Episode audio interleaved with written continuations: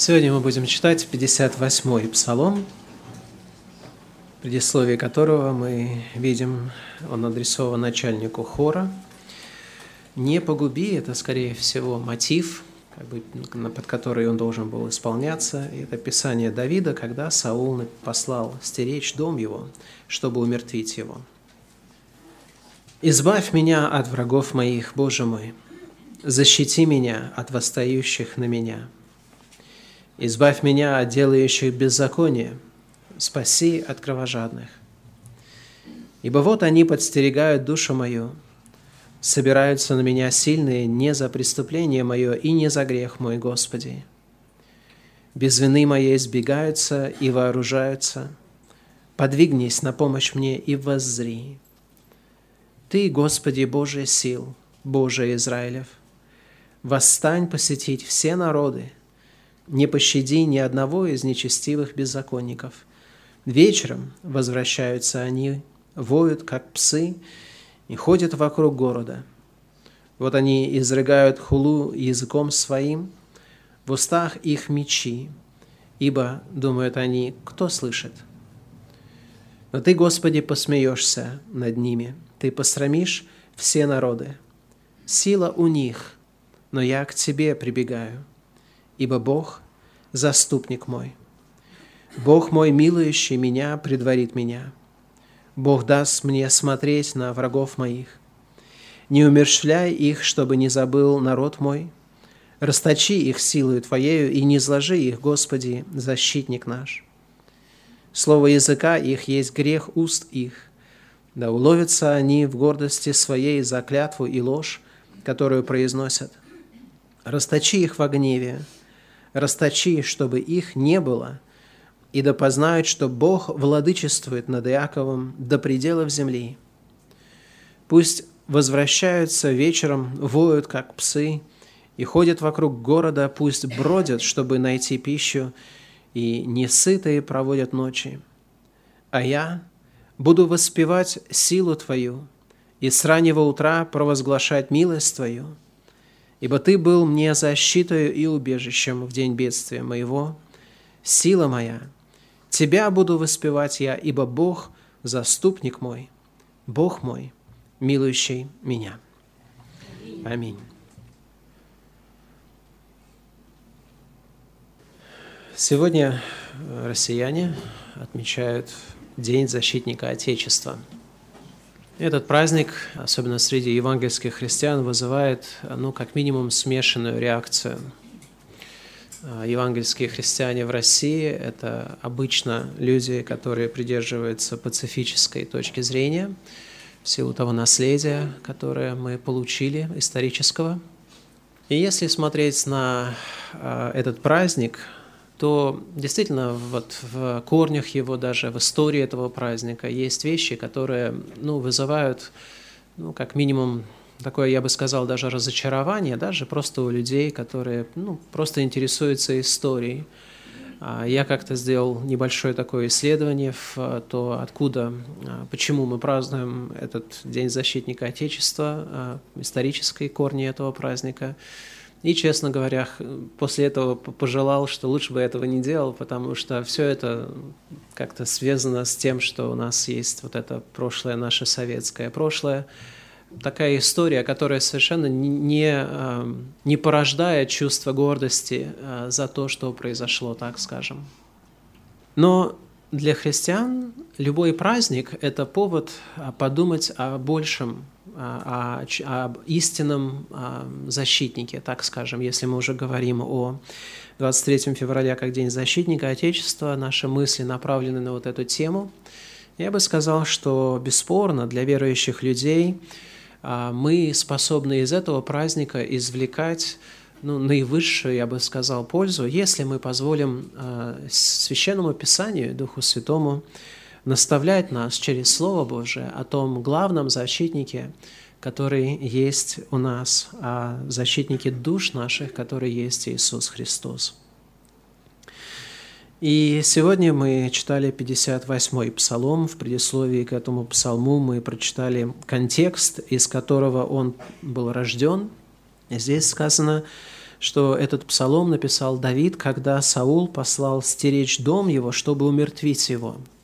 И согласитесь, уже это э, предисловие к псалму заставляет нас э, в памяти вспоминать эти события. Я бы хотел просто прочитать их, потому что они запечатлены для нас в, первой, в 19 главе первой книги царств. А эти повествования или это событие происходит после того, как Давид уже э, воевал с Голиафом, после того, как он стал приближенным, своего рода слугой у царя, после того, как он благодаря своим мудрым действиям э, приобрел большую славу среди народа, не только в силу поражения Голиафа, но и в других военных действиях. Он очень-очень способным э, проявил себя военачальником. И чем больше Давид э, приобретал славу, тем больше Саул воспринимал эту славу с завистью и ревностью – такой степени, что он начал строить планы всячески разрушить э, Давида. И чем больше он старался его разрушить, тем больше те планы, которые он строил для того, чтобы умертвить Давида, они служили, наоборот, еще к большему успеху Давида. По мере всего этого, это пока происходило, так скажем, ну, более скрытным образом. И Господь защищал Давида неоднократно, и в данной ситуации мы увидим, как Бог защитил его еще раз. Мы читаем в восьмом стихе первой книги царств, в 19 главе, опять началась война. «И вышел Давид и воевал с филистимлянами, и нанес им великое поражение, и они побежали от него. И злой дух от Бога напал на Саула, и он сидел в доме своем, и копье его было в руке его. А Давид играл рукою своей на струнах. И хотел Саул пригвоздить Давида копьем к стене, но Давид отскочил от Саула, и копье вонзилось в стену. Давид же убежал и спасся в ту ночь. И послал Саул слуг в дом к Давиду, чтобы стеречь его и убить его до утра. И сказала Давиду Мелхола, жена его, «Если ты не спасешь души твоей в эту ночь, то завтра будешь убит».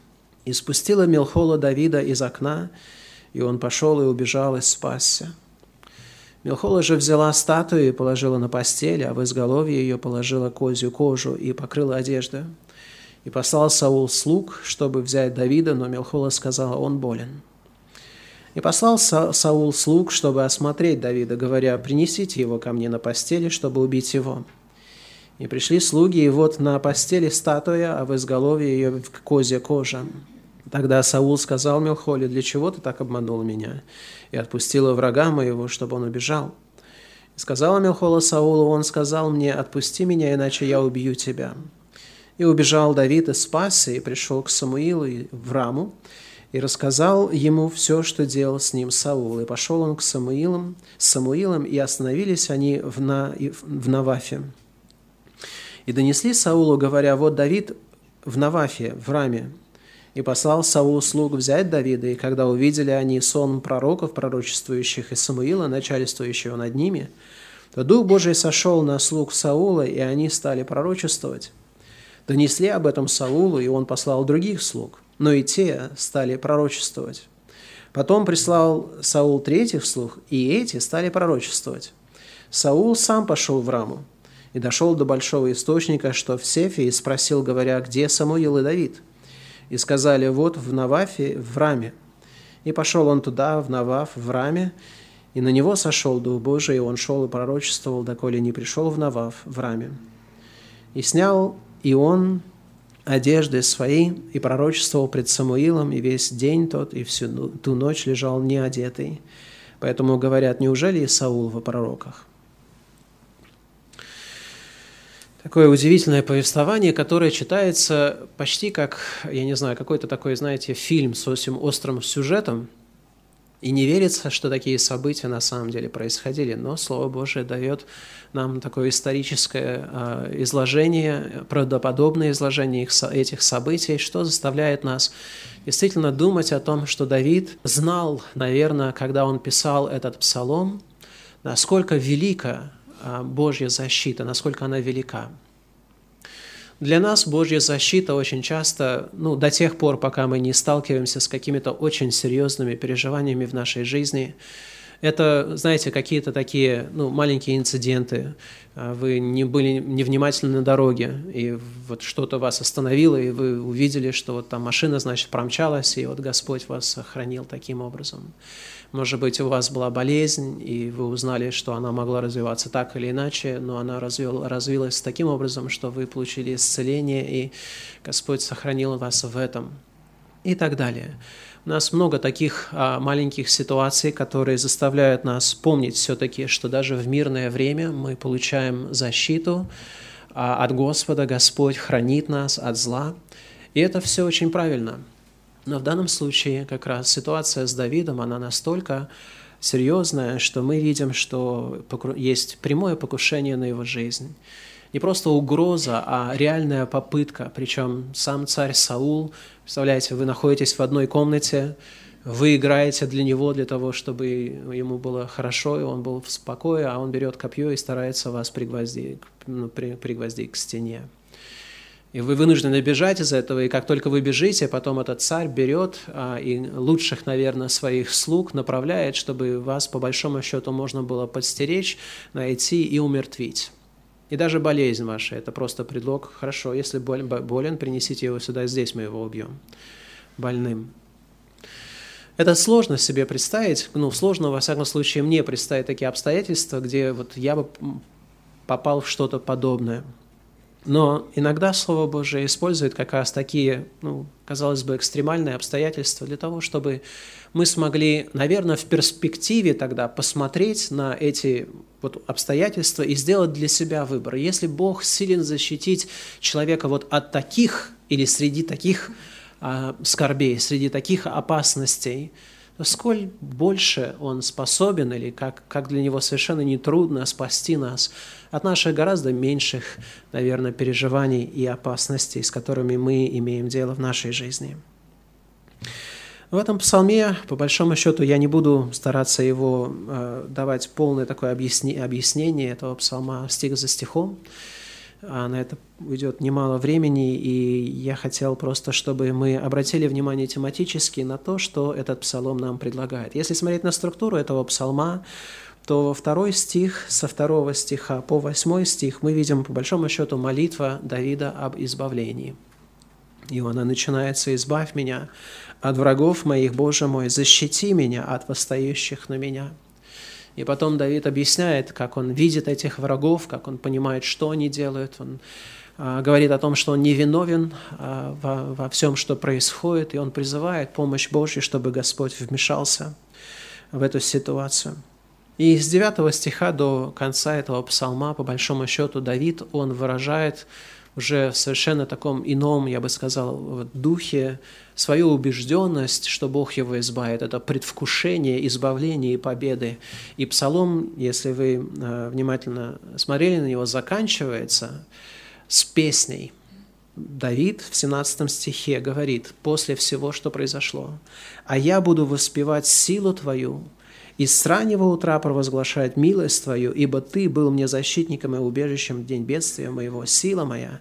Тебя буду воспевать я, ибо Бог, заступник мой, Бог мой, милующий меня».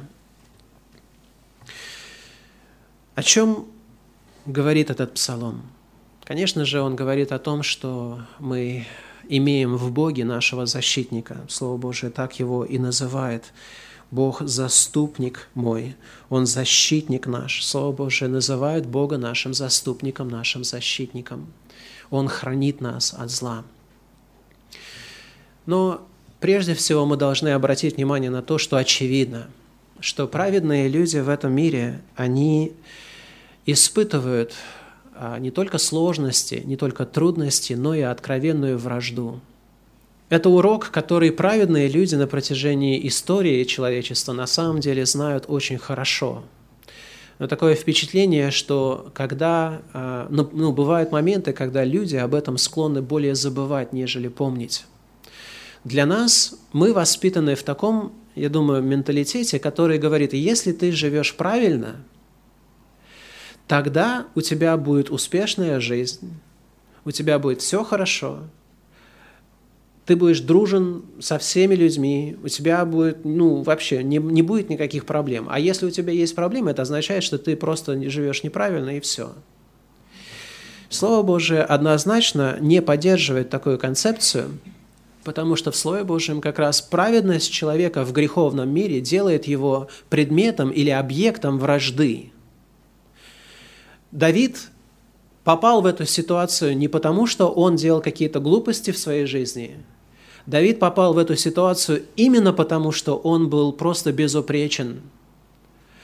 Он поступал настолько правильно, что он действительно приобретал сначала огромный успех, и вот этот успех послужил к тому, что в зависти своей человек, который должен был, наоборот, радоваться с этим человеком и радоваться тому, что у него есть такой слуга, он возревновал, начал бояться, начал завидовать, и вместо того, чтобы э, правильным образом создавать контекст, где Давид мог бы развиваться еще больше, он начал делать все возможное в своей власти для того, чтобы подавить э, его влияние.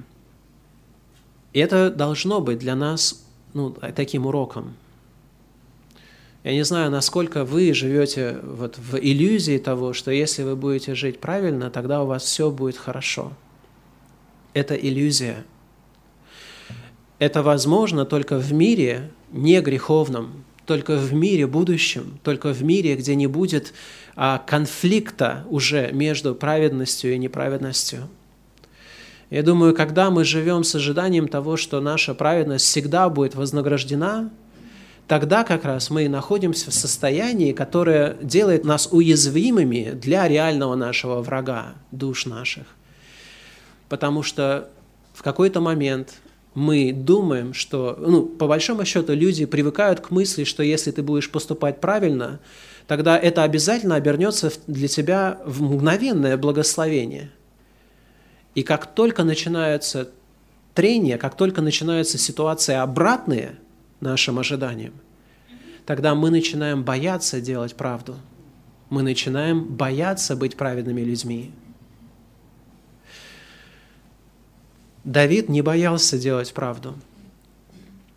И не только он один, но и на самом деле все, кто желают жить благочестиво в этом мире, Слово Божие говорит, они будут гонимы. Господь Иисус Христос наш Спаситель, наш защитник, и Тот говорил, если гнали меня, будут гнать и вас не думайте о том, что если вы будете жить праведно в этом, в этом мире, то для вас ваша праведность моментально и всегда будет обращаться лишь во благо. В перспективе, да, Господь вознаграждает праведника и наказывает беззаконника, но в настоящее время – очень часто бывает так, как произошло именно с Давидом в этой ситуации, когда он вместо того, чтобы получить должную и заслуженную награду, получил угрозу жизни и попытку ну, его умершления. Поэтому и мы с вами, мы должны быть людьми, которые не должны быть наивны в отношении того, в каком мире мы с вами живем. Мы должны ожидать опасностей и ожидать вражды в этом мире, если вы живете праведно. В нас должно быть внутреннее какой-то какой стержень, который должен внушать нам, что именно путь правды, он и производит вот это трение. Если вы начнете жить праведной жизнью, вы начнете жить против течения – это означает, что будет трение, это означает, что рано или поздно у вас возникнут реальные враги. И мы должны с этим внутренне, не то что смиряться, но быть к этому готовыми. Потому что как только мы начинаем думать, что гонение – это просто какое-то исключение из правил или признак того, что вы недостаточно мудро себя ведете в этом мире – сразу же мы становимся уязвимыми, и сразу же праведность для нас выглядит совершенно непривлекательно, потому что мы ожидаем, что праведность всегда будет вознаграждаться благословением. Это означает, что если мы ожидаем этих вещей, то мы готовимся к этим вещам. Мы готовимся к опасностям и к вражде людей. и не только людей. Было время, когда родители учили детей своих, как страдать, как нужно страдать в этом мире. Я думаю, что время учить людей, как действительно нужно переносить скорби, страдания и вражду в этом мире, уже давно оно созрело. Мы должны быть людьми, которые сами должны внутренне быть абсолютно готовыми к тому, чтобы ожидать, что если мы будем жить праведно в этом мире, во-первых, а, не, все, не всеми это будет признаваться или приниматься на ура, и во-вторых, мы должны быть готовыми к тому, чтобы а, наставлять и научать друг друга в этом, и укреплять друг друга в этом, помогать носить бремена друг друга за то, что мы с вами страдаем праведно. Потому что мы блаженны, говорит Слово Божие, когда мы гонимы не за наши проступки. Давид во втором стихе говорит, «Избавь меня от врагов моих». Он знал, кто его враги. Вы можете себе представить ситуацию, если бы Давид находился в контексте, где он совершенно не имел понятия, что ему, во-первых, что-либо угрожает, и он не знал, а, кто его враги. Он не знал тогда бы, от кого скрываться, а кому доверять. В данном случае он знал своих врагов. И это тоже, я думаю, урок на самом деле. Когда мы смотрим на Слово Божие, тогда Слово Божие внушает нам вот эту важность того, чтобы мы знали, кто есть наши враги. Это, казалось бы, такой простой вопрос, но на самом деле он далеко, далеко от простого вопроса. Потому что сегодня, ну, я не знаю, есть ли у вас враги, ну, вот в вашем понимании, да, кто вы представляете для вас враг – ну, на каком-то бытовом уровне, да, может быть, это люди, которые вас не поддерживают в какой-то момент, я не знаю, конфликты у вас возникают с этими людьми, может быть, доходит до какой-то конкретной, открытой более вражды, может быть, какие-то даже угрозы звучат в адрес ваш или еще что-то такое. Но Слово Божие говорит о том, что мы с вами, мы, христиане, сейчас не враждуем с плотью и кровью. Предмет нашей битвы или же наш враг – это не то, что мы можем видеть нашими глазами. А мы с вами враждуем против духов злобы поднебесной, то есть существ, ангельские существа, невидимые существа для нас в большинстве своем. И мы враждуем также с греховностью, которая живет прежде всего в нас самих и в других людях в равной степени. Наши враги – это скрытые враги – и это нужно помнить, и это нужно знать. Потому что такое впечатление, что мы попадаем очень часто в такую, ну, знаете, очень упрощенную такую схему, где человек, который озвучивает, я не знаю, противоречащую нам точку зрения, становится для нас врагом, и мы стараемся все наше внимание на, на, направить на то, чтобы вот этого человека как-то, я не знаю, если не разрушить, но как минимум его а, обезвредить для себя. А ведь истинный смысл нашей борьбы, он духовный – что заставляет меня как раз размышлять на тему, а действительно знаем ли мы, кто есть наш враг. У нас есть действительный враг, э, враг э, внешний, так скажем, это дьявол и сатана. То, что это есть враг душ, души человеческой, не нужно, я думаю, много доказывать. Он пришел для того, чтобы убить, украсть, убить и погубить. Он не заинтересован в том, чтобы вот ту часть человечества, которая сейчас находится в его рабстве, спасти от Бога для чего-то лучшего. Он в этом не заинтересован. Он завладел этими душами, но он завладел ими, и их, его желание разрушить этих людей. Что он не может разрушить Бога, он сделает все возможное, чтобы а, лишить его славы, которую Бог заслуживает через то, чтобы а, дать возможность людям обрести счастье в Боге.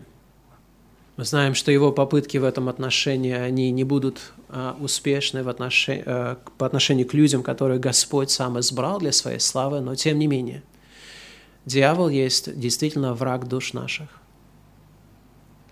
У него есть слуги, духи, которые называются духи злобы, которые тоже являются врагами нам –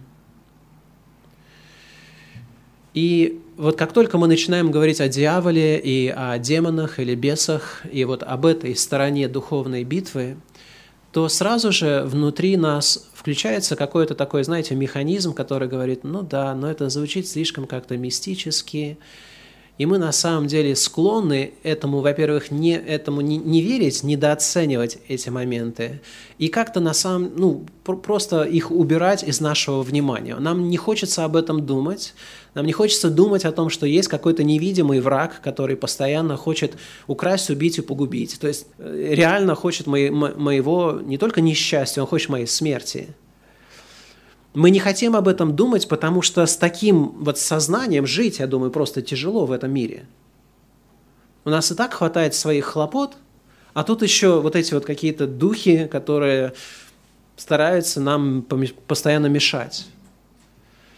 Но я думаю, что в той мере, в которой мы библейски не думаем об этом, мы становимся просто открытыми и уязвимыми для этих духов которые берут, да, наши житейские бытовые ситуации и оборачивают их во вред нашей душе. У нас есть вот эти невидимые враги. Но если честно, самый главный мой враг – это моя внутренняя плоть.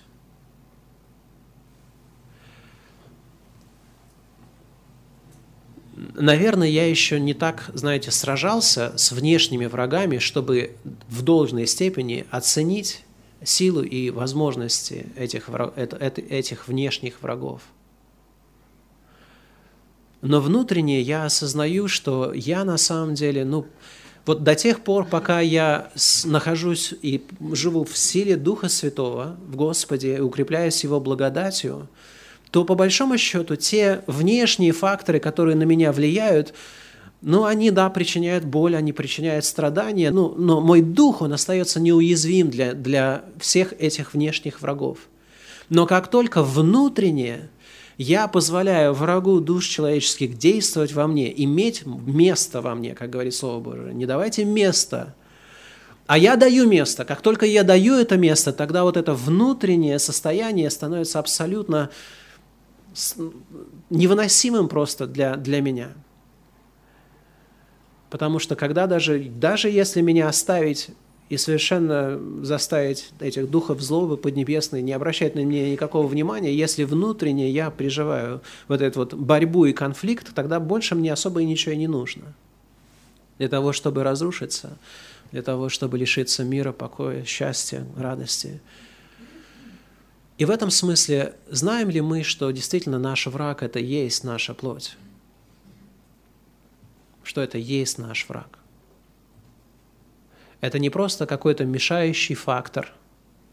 Это не просто какое-то состояние, которое, знаете, нужно просто как-то научиться держать под контролем. Это есть враг наш. Это есть то, что воинствует, строит тактику, строит маневры, предпринимают усилия для того, чтобы разрушить духовное богатство, которое созидает во мне Христос. Потому что дух желает противного плоти, а плоть желает противному духу, и они никогда не могут мириться внутри себя.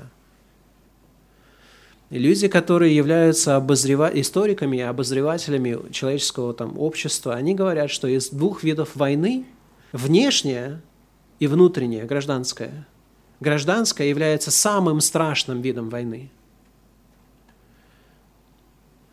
И иллюстраций этому очень много в истории человечества и в истории нашей страны. Пока мы внутренне едины, мы можем противостоять огромным силам врага. Но как только внутренне мы, мы разрушаемся, тогда уже и внешний враг не нужен. Мы сами друг друга съедим по очереди. И в этом смысле мы должны знать, кто есть наш враг. Знаете ли вы, кто ваш враг на самом деле? В тех обстоятельствах, где вы чувствуете враждебность людей, знаете ли вы, кто на самом деле в тот момент ваш враг? Что вы боретесь не с плотью или кровью, не тот человек, который мешает вам к чему-то, да, что-то приобрести или что-то совершить, является врагом вашим.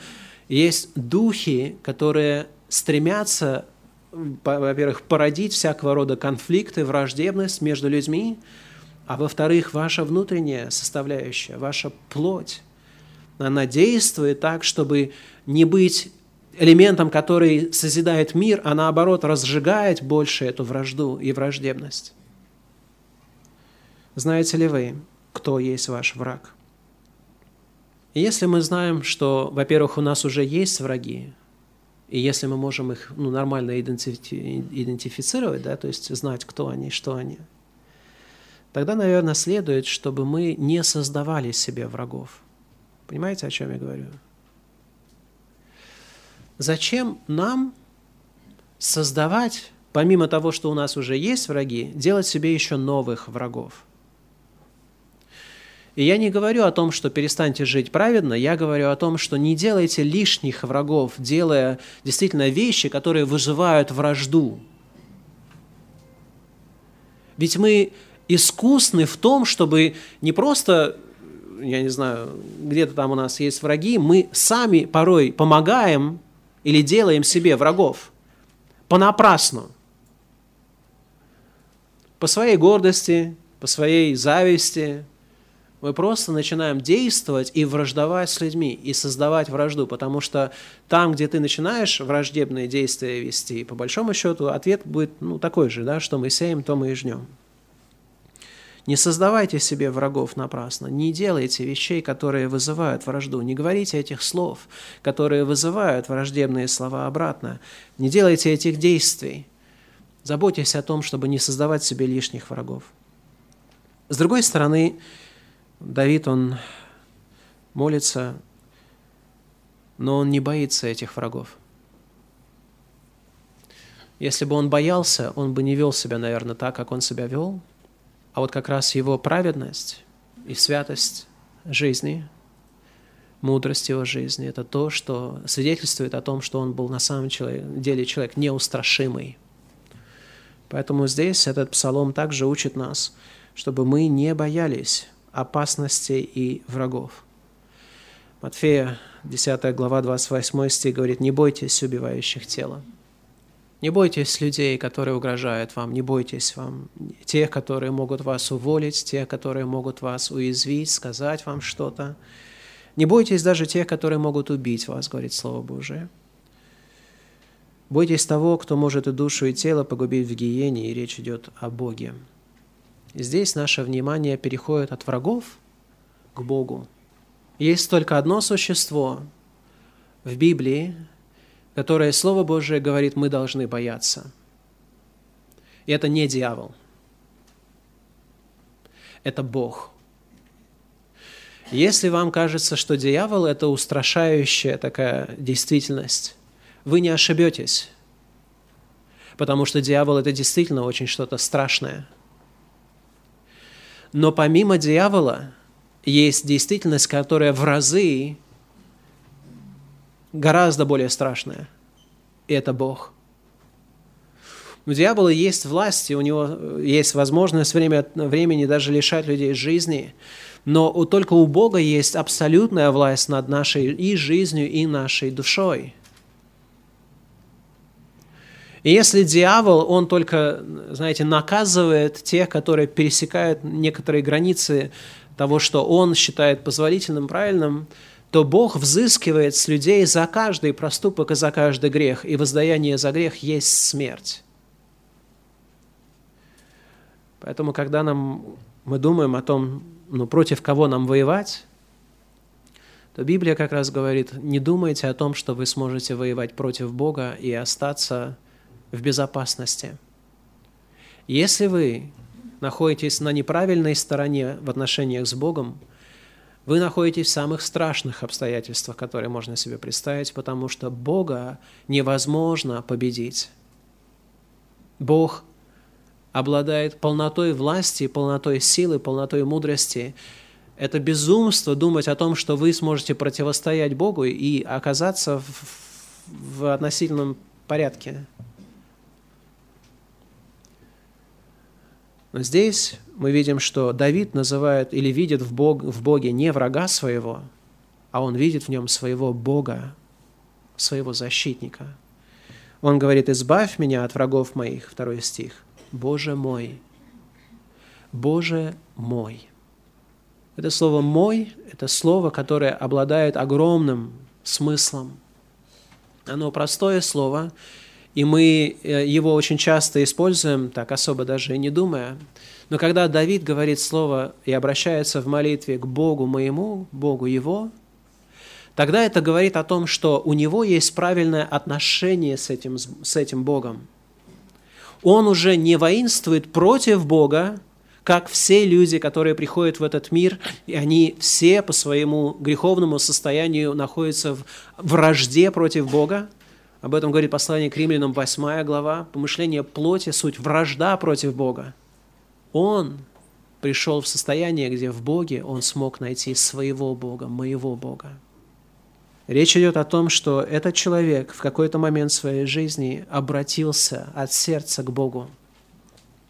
И мы с вами сегодня знаем это обращение, как вот тот призыв евангельский, который звучит «покайтесь и веруйте в Евангелие». Потому что пока человек не кается, пока он не признает своей греховности, своей вины перед Богом, пока он не признает и не принимает жертвы, заместительной жертвы Иисуса Христа, примири, примирительной жертвы Иисуса Христа, которая примиряет нас с Богом, он продолжает нести вот этот флаг войны против этого Бога, и он не может называть его своим Богом, ну, не может его по праву так называть. Знаете, нередко мы сталкиваемся или в литературе, или даже в фильмах, когда люди попадают в такие очень страшные какие-то обстоятельства своей жизни, они вдруг начинают выпиять к Богу, говорить, Господи, Боже, там, если Ты есть, то вот давай, вот сейчас покажи свою силу, сейчас избавь меня, и я тогда вот буду Тебе вечно служить. Но они не могут к Нему обращаться как к своему Богу потому что у них нет доверия. Это просто сделка. Если ты меня сейчас избавишь, тогда я тебе отдам свою жизнь. А Бог, очевидно, не заинтересован в таких отношениях с людьми. Его призыв «покайтесь и веруйте в Евангелие» звучит, и звучит уже две тысячи лет настоятельно. Проповедники Евангелия провозглашают его и говорят «сложите вашу вражду против Бога, перестаньте угрожать Ему своими беспомощными какими-то, я не знаю, своим противостоянием. Вы живы, мы все живы только благодаря Его долготерпению». Потому что если бы Бог вдруг захотел просто сейчас подвести итоги – и воздать просто каждому то, что он заслуживает, то, чего он заслужил. Страшно было бы впасть в руки Бога живого. Поэтому сейчас, если вы думаете, у вас есть враги, то вы должны услышать, если вы не в правильных отношениях с Богом, Бог ваш самый главный враг. Хоть, впрочем, не Он с вами враждует, а вы с Ним – потому что Он любит вас. Он проявил и проявил доказательство своей любви в том, что Иисус Христос уже почти 2000 лет тому назад умер на кресте за вас.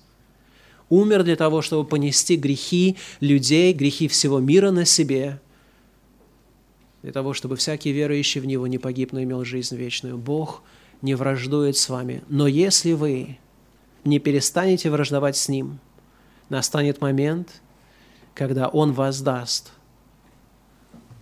все, чего вы заслуживаете, а этого предостаточно для того, чтобы обеспечить нам вечность страданий. Поэтому этот псалом, может быть, не очевидным образом, но призывает и нас всех задаться вопросом, а против кого мы воюем, против кого мы враждуем – можем ли мы рассчитывать на защиту Божию, потому что Давид здесь, очевидно, на нее рассчитывает, но он рассчитывает и имеет право на это, потому что у него правильное отношение с Богом. И если мы знаем, и у нас есть правильное отношение с Богом, это означает, что среди всех наших страданий и опасностей мы должны уповать на Бога. Мы должны знать Его. Мы должны знать на самом деле, что нет силы, которая могла бы украсть нас у Него – нет врага, который мог бы уничтожить нас. Нет ничего, чтобы могло от, отделить нас от любви Божией во Христе Иисусе. Нет таких сил. Это означает, что какой, какие бы ни были у нас враги, здесь, на земле, видимые и невидимые, все равно мы, уповая на Бога, можем быть абсолютно спокойными, если мы знаем Его. Убедитесь в том, что Он действительно есть ваш Бог. И тогда уповайте на Него. Что значит уповать на Бога? Ну, это означает, что мы начинаем слушаться Его. Понимаете, что Бог, Он защищает нас. Да, Слово Божие конкретно называет Его нашим защитником. Но как Он нас защищает, в этом вопрос. Первое, что мы должны знать о Божьей защите, что Он не защищает людей, которые сами бегут в беду, так скажем, да? То есть, иными словами, не ищите опасностей, они сами вас найдут. В притчах 22 глава 3 стих говорит, «Благоразумный видит беду и укрывается, а неопытные идут вперед и наказываются». Господь дал нам средства, которыми Он оберегает нас. Одно из этих средств – это здравомыслие. Здесь вот мудрый человек, благоразумный, он видит беду, и вместо того, чтобы говорить, ну, я же все могу в укрепляющем меня Господи, идти разбираться, он уклоняется от нее. Есть мудрость, которая просто видит зло, видит опасность и уходит от этой опасности. Не начинает с ней бороться, а уходит от нее. Это часть мудрости, это часть того, что Бог дал нам для того, чтобы мы могли обезопасить себя в этом мире. Это благоразумие не сразу появляется в человеке, поэтому Бог на самом деле прибегает к другим средствам того, чтобы нас всячески обезопасить. Он дает нам всякого рода советников, так скажем, да, всякого рода людей, которые предупреждают нас и наставляют нас на путь безопасный. С самого момента нашего рождения для большинства людей это родители – Родители смотрят за ребенком, они знают, что он сейчас или она не знает, что нужно делать, и они наставляют, они учат правильно, как пользоваться плитой, как пользоваться утюгом, как пользоваться ножом, куда можно ходить, куда нельзя ходить, как нужно переходить дорогу, где ее нужно переходить и так далее и тому подобное. Они учат людей – кто-то учит своих детей плавать для того, чтобы они не утонули и так далее. Люди учат людей, учат людей правилам гигиены, чтобы они не наелись какой-то ну, заразы и потом болели и умерли. Люди учат людей, и это правильно. Это Божье средство для того, чтобы обезопасить нас. Поэтому Слово Божие говорит о том, что наши родители или послушание родителям – это есть жизнь, ну, заповедь, которая дает нам жизнь.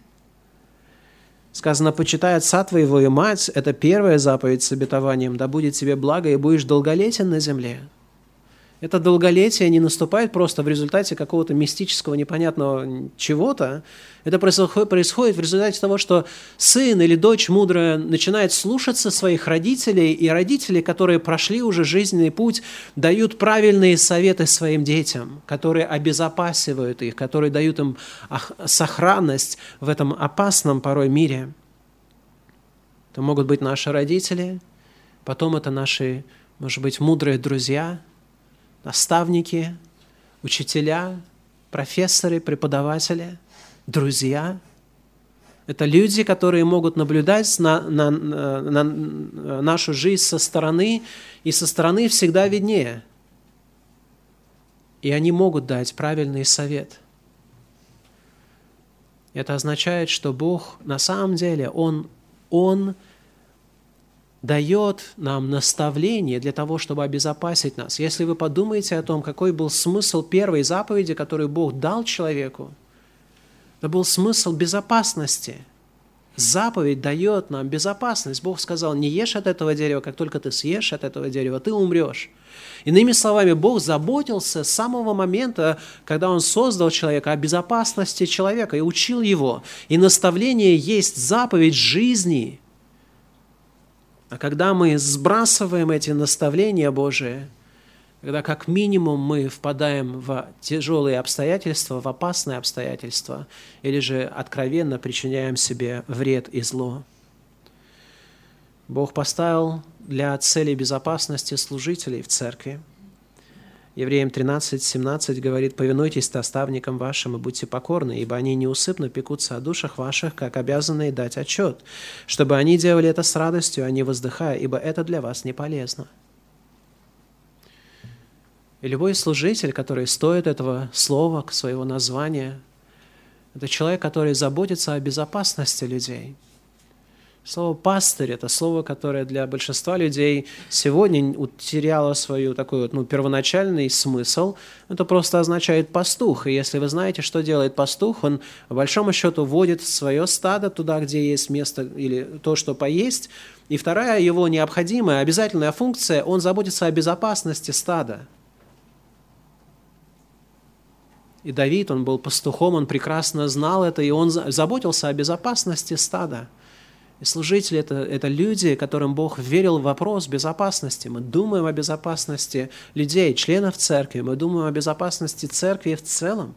Мы думаем о безопасности христианства, когда мы э, уже смотрим на то, что происходит более глобально, и стараемся предпринимать меры, которые должны служить безопасности.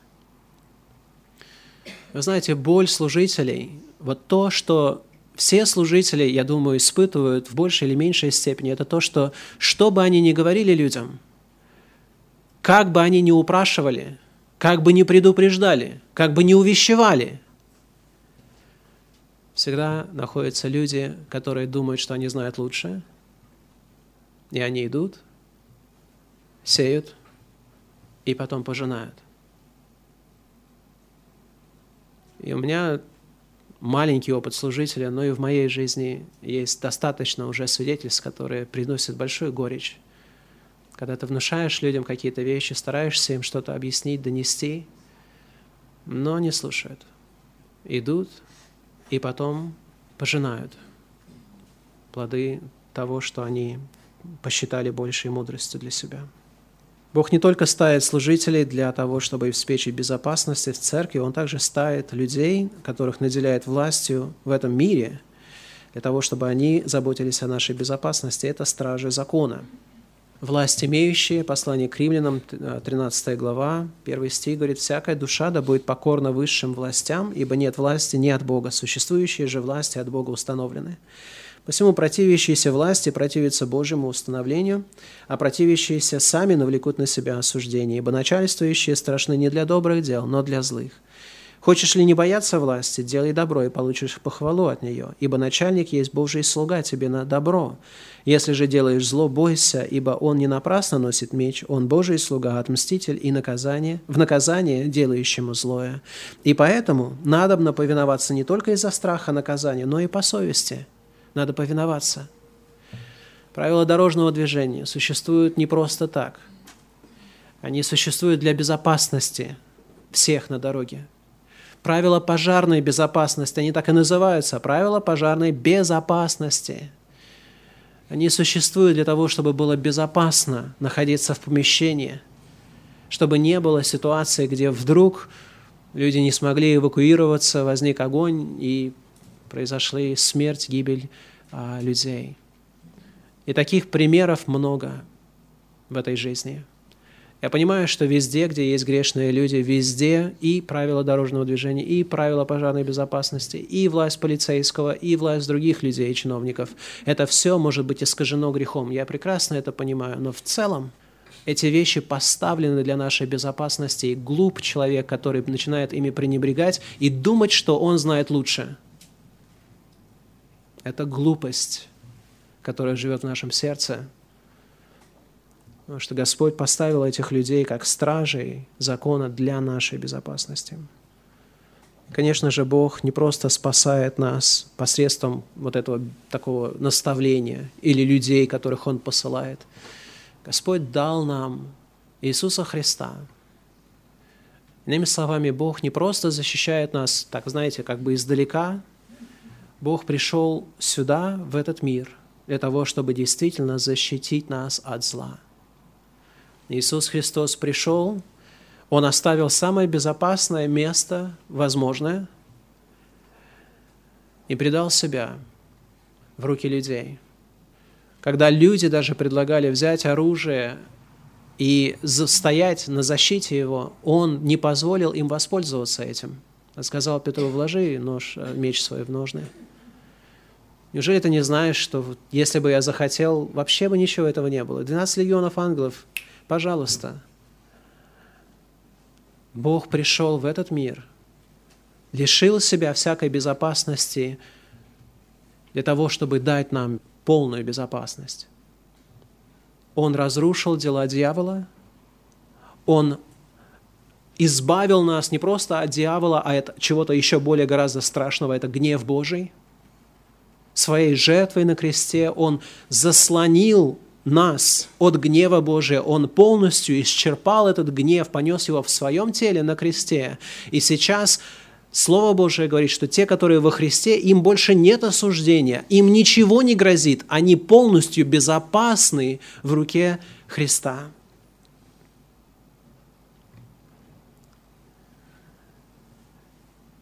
Конечно же, Христос по своему вознесению знал, что если он, а, то есть, во-первых, ему лучше будет, если он вознесется, потому что он пошлет сюда а, еще более эффективного деятеля. Это есть Дух Святой, который пребывает в наших сердцах. Дух Святой есть Дух, который научает нас жить безопасно.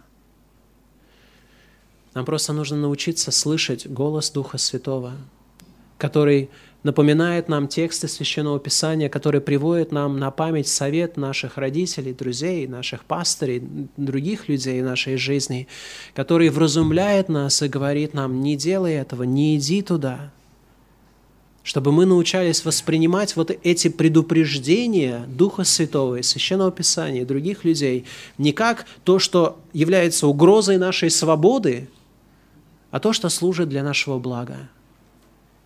Если вы имеете Духа Божия, то вы знаете, что Дух Божий не молчит.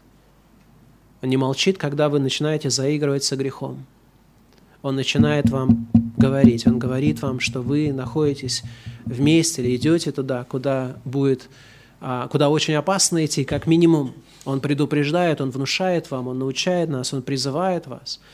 Да, он не делает это обычно, знаете, огромной такой силой, каким-то громом и молнией, Время от времени, наверное, гром и молния тоже звучат в нашей жизни в виде какой-то страшной ситуации или болезни, или других каких-то обстоятельств, которые заставляют нас полностью переосмыслить, что происходит.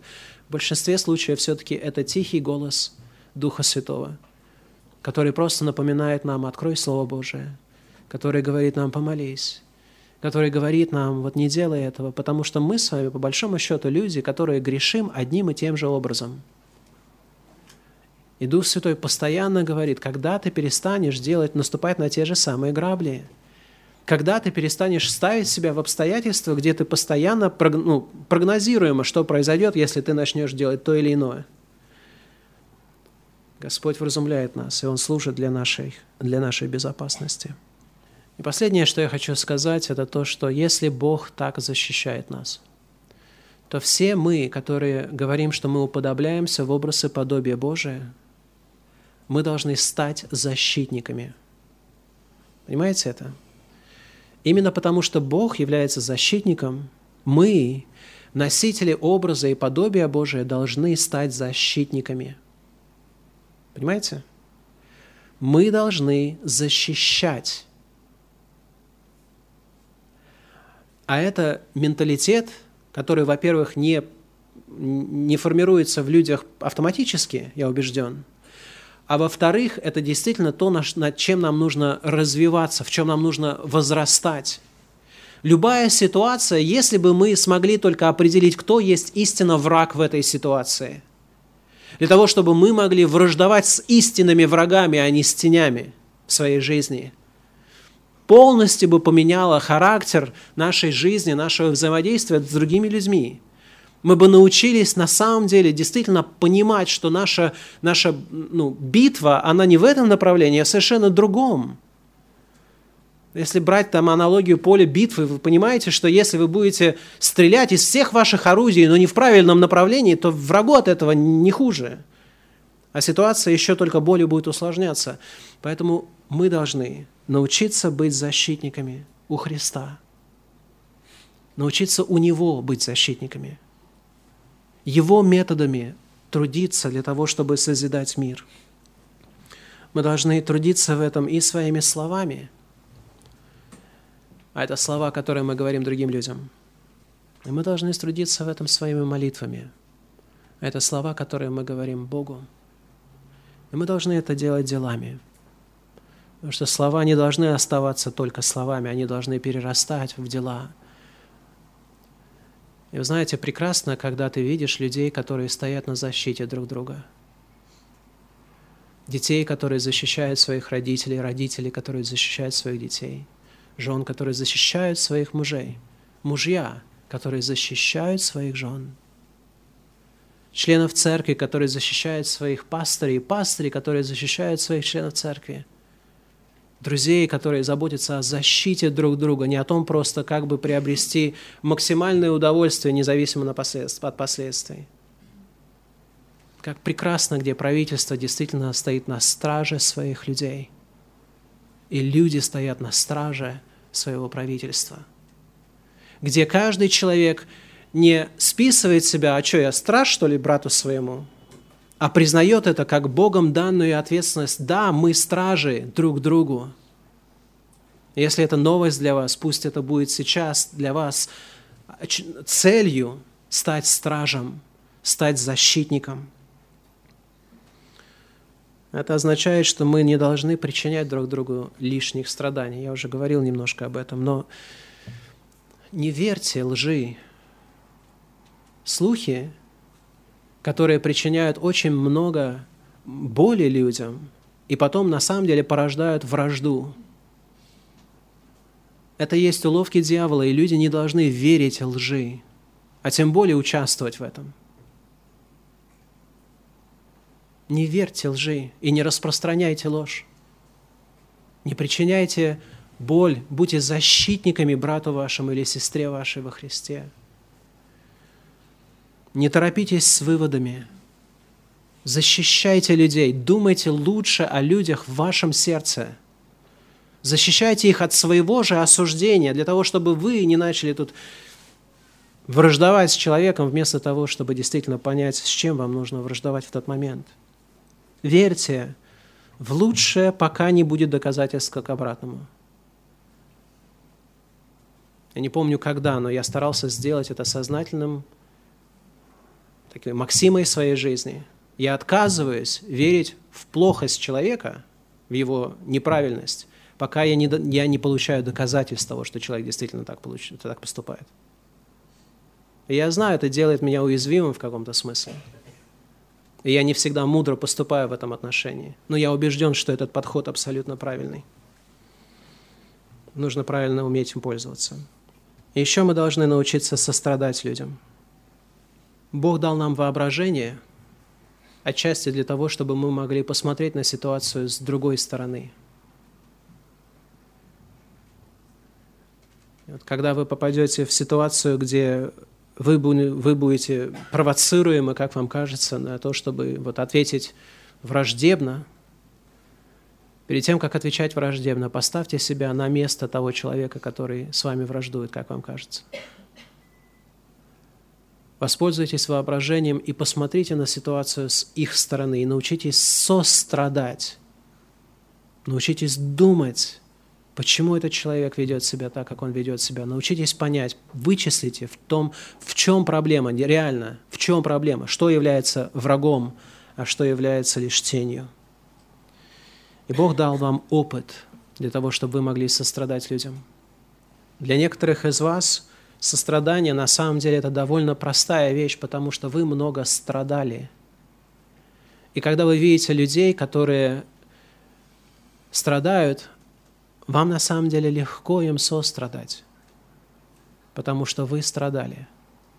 Вы знаете, что это такое, быть вот в месте, где этот человек находится – даже если эта ситуация совершенно другая, только потому что вы уже страдали, вы не готовы браться за меч бездумно и начинать этим мечом крушить и валить все подряд. Вы сострадательный человек. А страдание внутри нас – это то, что делает нас способными сострадать. И то, что мы видим, что псалмопевец, он пережил вот это страшное страдание, это лишь один эпизод из жизни Давида, а он на протяжении многих лет вынужден был бежать, бегать от этого человека, потому что он искал, как его умертвить. Но вот этот один эпизод, он заканчивается песней. Песней хвалы. И последний урок, который нам всем предстоит большей степени осознавать, что те страдания, которые мы с вами несем, они даются нам не для того, чтобы разрушить нас, а для того, чтобы из них родилась песня – песня хвалы, где бы мы смогли действительно от сердца сказать «Я буду воспевать силу Твою и с раннего утра провозглашать милость Твою, ибо Ты был мне защитой и убежищем в день бедствия моего. Сила моя, Тебя буду воспевать я, ибо Бог – заступник мой, Бог мой, милующий меня». Познайте Бога как Бога защищающего, защитника, и сами научитесь у Бога стать защитниками, быть защитниками друг другу. Встанем для молитвы, пожалуйста. Господь и Бог наш, мы благодарим Тебя за то, что Ты хранишь нас. И знаем, что это краткое исследование, оно лишь действительно затронуло эту тему, но на самом деле а, ты хранишь нас от столь многих бед, и даже среди трудностей и искушений, которые допускаются в нашей жизни, Ты хранишь нас и через них. Господи, мы благодарим Тебя за все это. Я прошу Духом Святым запечатли истину Твою в нашем сердце и даруй нам быть защитниками в этом мире, защитниками друг другу для славы Христа. Во имя Его просим. Аминь.